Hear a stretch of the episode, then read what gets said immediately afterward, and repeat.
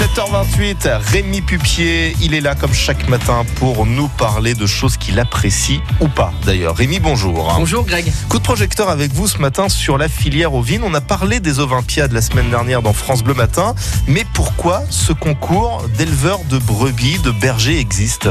Eh ben, ce concours des Olympiades des jeunes bergers est l'un des symboles de cette volonté d'installer des nouveaux éleveurs de brebis en France.